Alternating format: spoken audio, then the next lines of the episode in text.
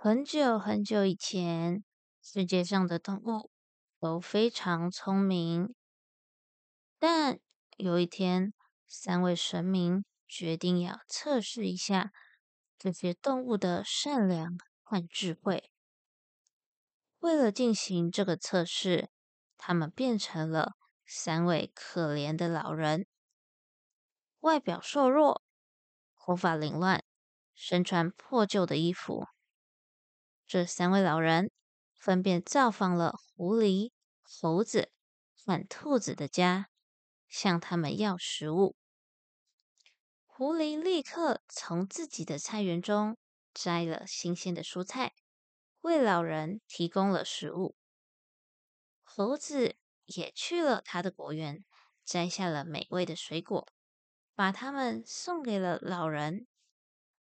然而，当老人来到兔子家时，兔子却不知道该怎么办，因为他家里没有剩下的食物了。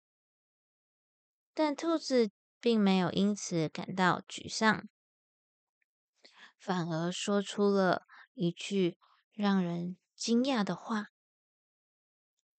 老人，我虽然没有食物可以给你。”但我可以把自己当做食物给你吃。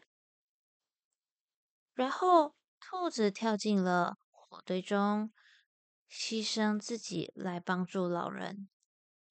三位神明被兔子的无私和善良所感动，他们决定不再测试动物，而是要奖赏兔子的善良举动。他们将兔子带到天上，让它成为了他们的特别朋友。这三位神明告诉兔子，他们需要帮助导致一种神奇的药物。这种药物可以让人们变得永生不老。兔子非常高兴的接受了这个任务，与三位神明一起努力工作。经过很长时间的努力，他们终于成功的制作出这这个神奇的长生不老药。